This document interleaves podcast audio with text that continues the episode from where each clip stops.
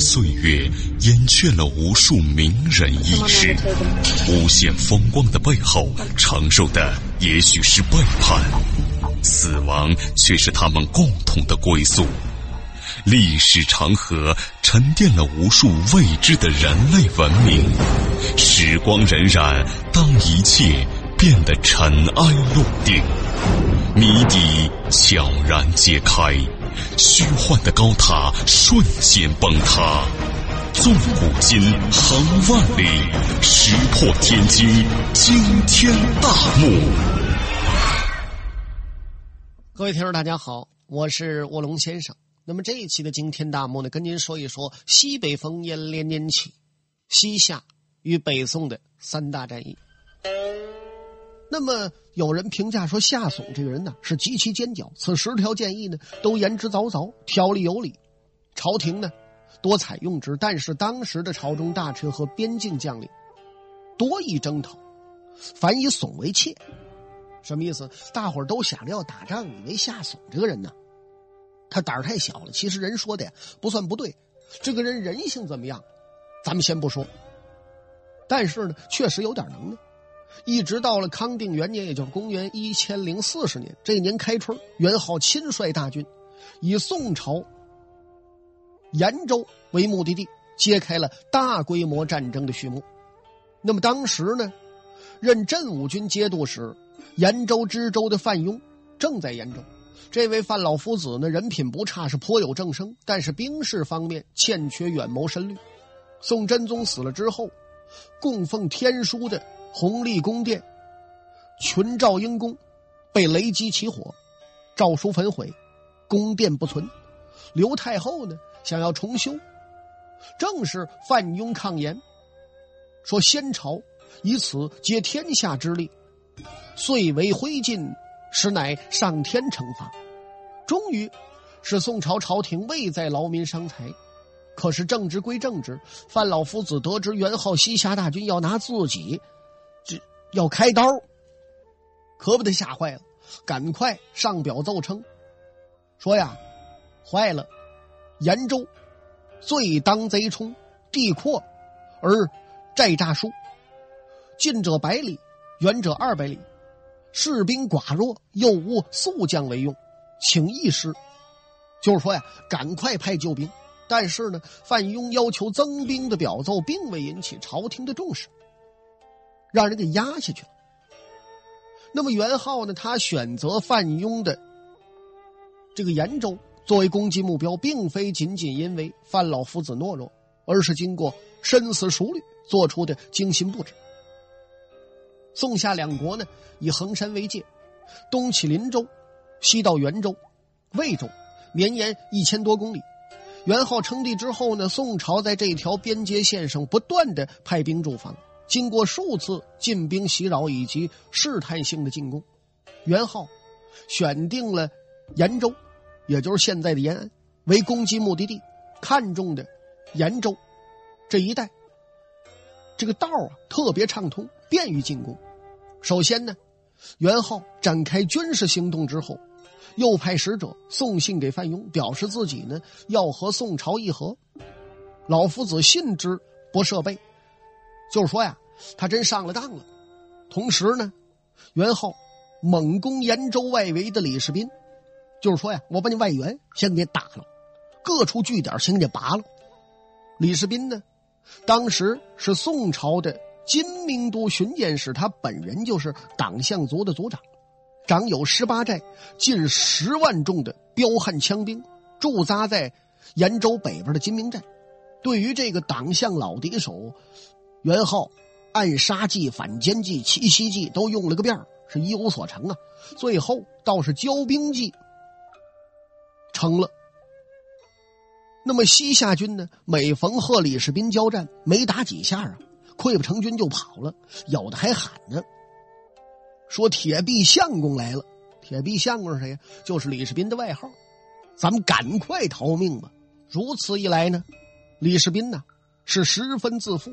同时呢，元昊还派遣一批又一批的党项部落向李世民投降。当然这是假的。面对汹涌而来的党项族人，李世民自己也不好处理，就上报上级，那么，这位延州老夫子范雍要求把这些党项的降人迁居到远离西北边境的南方安置。范雍闻事啊，他没有军事计谋，反想以夷制夷，厚赏这些西夏降人，并且呢，让李世斌把他们编入金明寨周围各个军事据点。李世斌呢，不好违背上意。只得照办，等于说宋朝各个寨子里头都安置了为数众多的定时炸弹，你这不是找倒霉吗？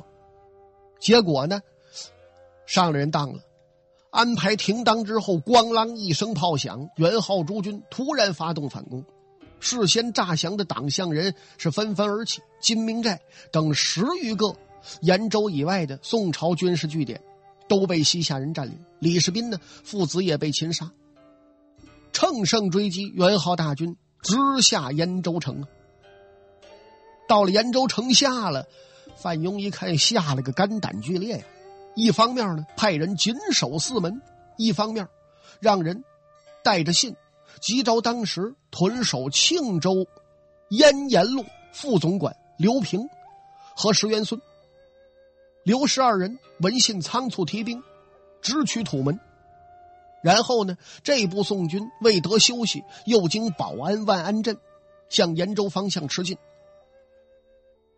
那么你想，这玩意儿这么些军队，就这么一路跑，跑的血都奔了心了，就是跑到了，那个战斗力也不行啊。另外，这位范庸不单给这俩写信了，李延都监黄德和、巡检莫其正以及巡检。郭尊都接到了范庸的告急文书，也同时呢往延州方面进行集结。元昊呢早就探知宋军动向了，就在三川口设下伏兵，静待诸路人马，就等着他们进入自己圈套。刘平和诸将会合之后呢，集步骑一万多人，结陈东行，走了五里地。终于碰见了严阵以待的西夏兵，当时是天降大雪，平地雪深数尺啊。两军呢，军摆偃月之阵，一时相持。很快呀，西夏军渡水而前，改为横阵。宋将郭尊呢，率领骑兵想要把这阵冲开，可是你根本进都进不去。刘平呢，指挥宋军全力往上压，杀敌百人。西夏军呢，往后退了一退。你瞧这个意思，说好像是失败了似的，其实不是。以隐遁为阵，就是说这个西夏军呢，人家又换了一种阵法。宋军呢，又发动进攻，击却之夺盾，杀获及溺水者几千人。混战之中，刘平的脖子和耳朵都被流矢射穿，血流遍体，乍为小胜。就是说呀，他也中箭带伤了。又到了第二天天晚的时候，宋军兵校纷纷手持人头，牵着所缴获的马匹，拥至刘平面前请功。刘平一听，这这请什么功啊？现在敌人未退，你们各部啊，自己人先记下功劳，战后我一定重加升赏。倒霉催的，这话音没等掉到地下，西夏兵丁啊，嗷嗷一嗓子又杀上了一波。是轻兵搏战，宋军呢稍稍隐却，往后退了退。其实呢，是时前时却，是对交战双方军队非常常见的事情。就是说互有进退吧。关键时刻呢，远居后阵的宋将黄德和，他心中生气，前军小怯，也就是说，稍稍的往后退了一退，他这心里。就就就就绷不住了，他在马上着急麾下往后狂奔呢，就是说咱们赶快跑。大伙儿一看这将官都跑了，我们也跟着吧。这一下子是全线溃退，完全是一时间。人们的从众心理，本来呢一直在搏战之中占上风的宋军，忽然掉头一起往后跑。刘平一看这怎么了，马上派自己的儿子刘一孙乘马。追赶黄德和，拉住他的马缰绳，苦劝呢，说：“万望将军，勒兵回击，并力击贼，别再跑。”黄德和一听，去你的吧！我再不跑，我就死了。纵马驰奔，把刘平气的没主意了。马上调遣军校，福建折留士卒得千余人。转斗三日，贼退还水东。可见呢，通过上述的历史记载，说明了宋兵此时的战斗力还很顽强。特别是宋将郭尊，他单独出击，其必死，独入行间，手持大槊，横冲直撞，如入无人之境。西夏军呢，知道此将勇不可当，派数人在一狭窄之处，持数条长绳，欲拦截郭尊。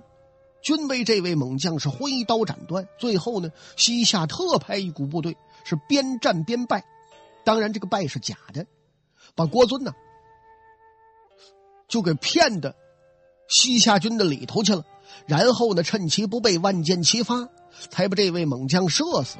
郭尊呢，上阵时所用的铜锏枪槊，到后来西夏人一看，我的个天哪，都有九十多斤呢。《史记》。说其后耕者得其器于战处，农民呐捡着这东西了。宋廷呢对这位郭将军也非常爱惜，加封其父母。宋仁宗呢还亲自为其幼子起名。寻梦于文明之巅，探瑰宝之风华，感历史之迷离。经发掘之旷古，谜底在最后一刻被悄然打开，石破天惊，惊天大幕。那么刘平率众退至到西南山，立七寨自固。半夜呢，西夏及大军围攻，四出千合计，决官军为二，苦战不支，就是宋军绝大部分战死，刘平、石元孙。皆为西夏军生俘，也可说是毫不惨然呐。两位阵前的猛将，刘平此人呢，史记其刚直人侠，善弓马，读书强记。其父刘汉宁是宋太宗朝的功臣，虽然是出身将门吧，刘平本人呢也是进士及第，文武全才，为寇准所制，建为泸州刺史。数次击平当地一人反叛，后来呢，刘平入朝任监察御史，多次上书言事，得罪丁谓。恰逢西北有事，丁谓呢就向当时的宋真宗极力推荐，说刘平啊乃将家后代素之兵，派将西北可以制敌。就算趁机呢把刘平外放了。西北任上呢，刘平也是尽心竭力。多次镇压各藩族的叛乱，还不停上书献计，可惜一直未获采纳。三川口之败之后，先行逃跑的黄德和竟然反诬刘平，率兵降敌。朝廷呢，发进兵围其家。事隔不久，黄德和被判腰斩。宋廷呢，认为刘平已经战死，追赠他为朔方节度使，是壮武，子孙及朱棣。皆优迁，对这个家属啊优续的很好。后来呢，有富祥党项人来报，称刘平在兴州未死，生子于贼中。宋朝廷不信。石元孙呢被西夏放还之后，朝廷才知道刘平确实没死。估计老头子呀是被元昊好吃好喝养起来了，当个高级军事顾问什么的。对此呢，宋廷也未深究。毕竟一直苦战，没有功劳也有苦劳。三川口之战呢，西夏虽然大胜，但因天降大雪，加之延州城坚，并未能一举攻克。时隔不久，得知其余的几路西夏军俱都受挫，不济呢又不济，元昊只得下令退兵。那么这位范庸夫子，哼，他算命好啊。延州守军才几百人，竟然得以保全。当然了，三川口大败，他不得辞其咎也。十载呢，他左迁户部侍郎，至安州。范庸为治尚术，好谋而少成，此类人呢，啊，只适合在朝中当个清闲之官。真让他独挡一方啊，很难成事。但是呢，这位范老夫子有一个优点，就是颇知人，善见事，后多治公卿者，哎，就说是位好伯乐吧。宋朝大将狄青做小校的时候，一次呢犯法当斩，正犯的范庸手里。范夫子呢，惜其才，待之，饶以不死，成就了第一大将军，日后千秋万古的英名。那么说完了三川口之战，咱们再来说说浩水川之战。三川口战败之后，宋朝朝廷在中央呢也追究了责任，罢张士逊的相位，以吕夷简接任。同时呢，宋朝朝廷又命韩琦为陕西安抚使，协助总统西北防御的陕西经略使。这位下属。又任范仲淹为陕西都转运使。那么，由于先前和宰相吕夷简不和，范仲淹之前呢被斥为引用朋党，贬为饶州、越州等地为官。正是韩琦力荐，他才得以被重新重用，担当大任。不久之后呢，宋朝朝廷又下诏任韩琦和范仲淹同为陕西经略、安抚副使。韩琦呢主管泾原路，范仲淹呢主管燕延路。范仲淹到任，首先改变御敌之策。先前呢，敌军来攻，宋军呢，军官总是以最小的武将先出狱。对此，范仲淹是深恶痛绝，说：“你将不择人，以官为序，去败之道也。”他大阅周兵，选拔了一万八千精锐，分六将领之，是日夜操练的。量贼量之众寡，使更出狱，就是说呀，轮流这么打。你得看人家来犯之敌有多少，你才派出多少兵。如此呢，既通过战斗选将练将，又通过实战练兵。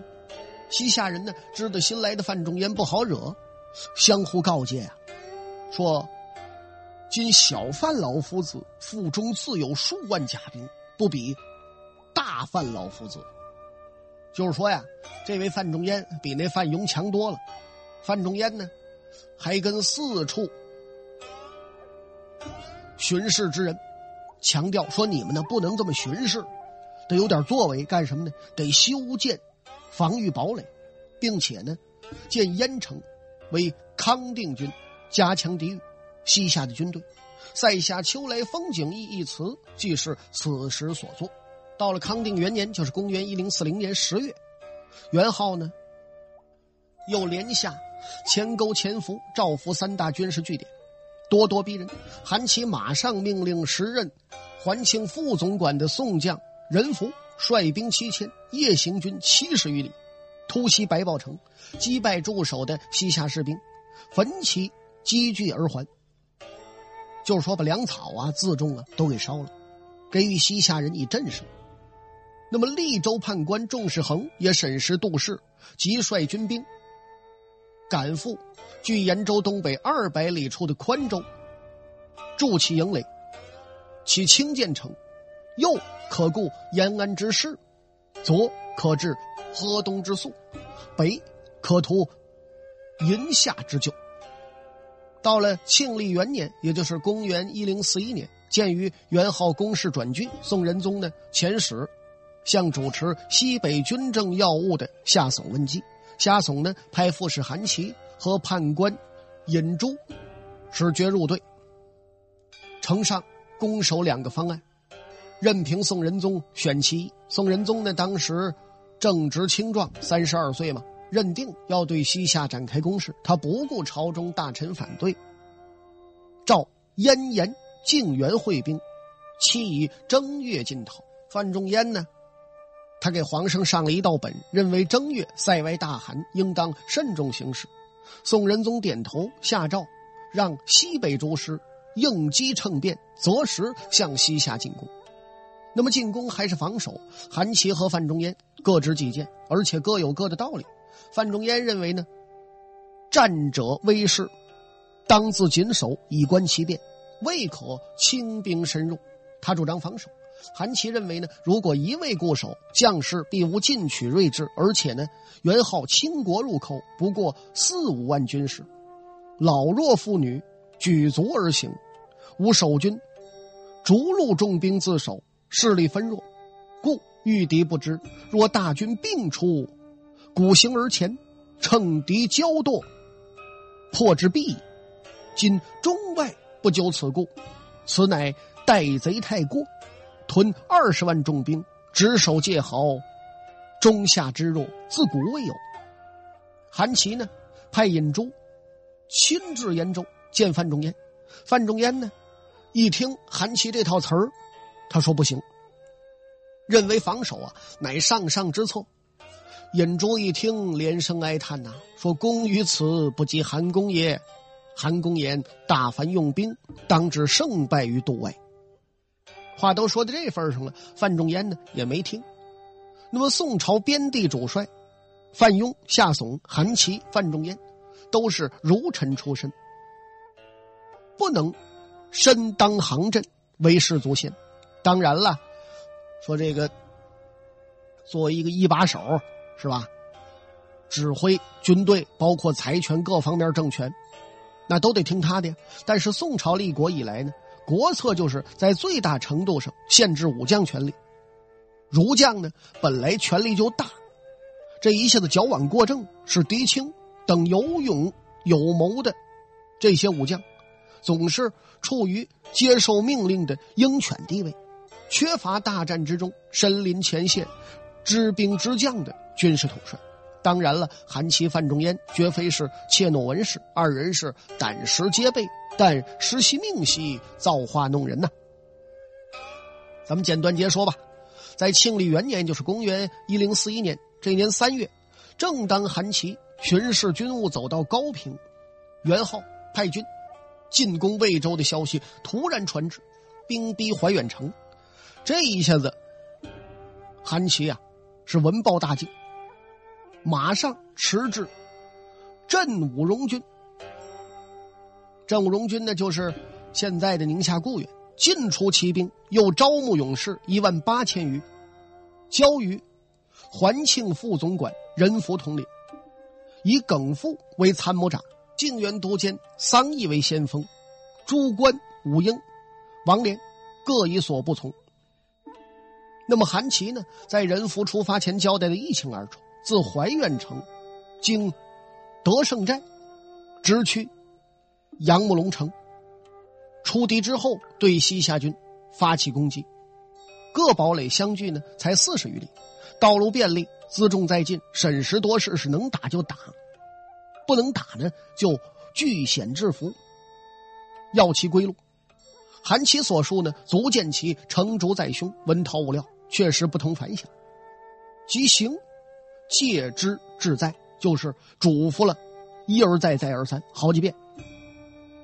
又一袭申曰：“苟寻节度，虽有功，一斩。”就是说，你要不按我教给你的这么办，你就是立了功，我也斩了你。韩琦呢，就怕他不听自己的。单说公元一零四一年阴历二月二十二，宋将任福率轻骑数千先发，直进怀远、奈龙川，与镇荣、西路两位宋将合军，在张宗保以南大败西夏部队，斩首数百。敌弃马阳、囊驼、杨北，就是假装败走。那么桑义呢？引计驱之，他要追。任福中其后，他也跟着追下去了。刺探情报的宋军坚兵来报，声言西夏兵很少。任福等人呢，顿时警戒之心。宋将武英认为西夏兵可能潜伏，他就把这事说了。但是诸位将领尽皆不听。傍晚时分，任福与桑义合军，在。浩水川，也就是现在的宁夏隆德，屯驻军马，诸关武英也屯军于五里之外。这个地方呢叫陇洛川，相约明日会兵川口，必使下人披骑不还，一匹马都回不去。那么那个时候呢，元昊啊，他其实已经率十万大军。沿着瓦亭川南下，在浩水川、姚家川西侧的谷口设下伏兵。先前西夏败军呢，就是引诱宋军深入的钓饵。好了，各位亲爱的听众朋友，那么这一集的惊天大幕到此为止，就全部为您播讲完了。我是卧龙先生，感谢您的收听，咱们再会。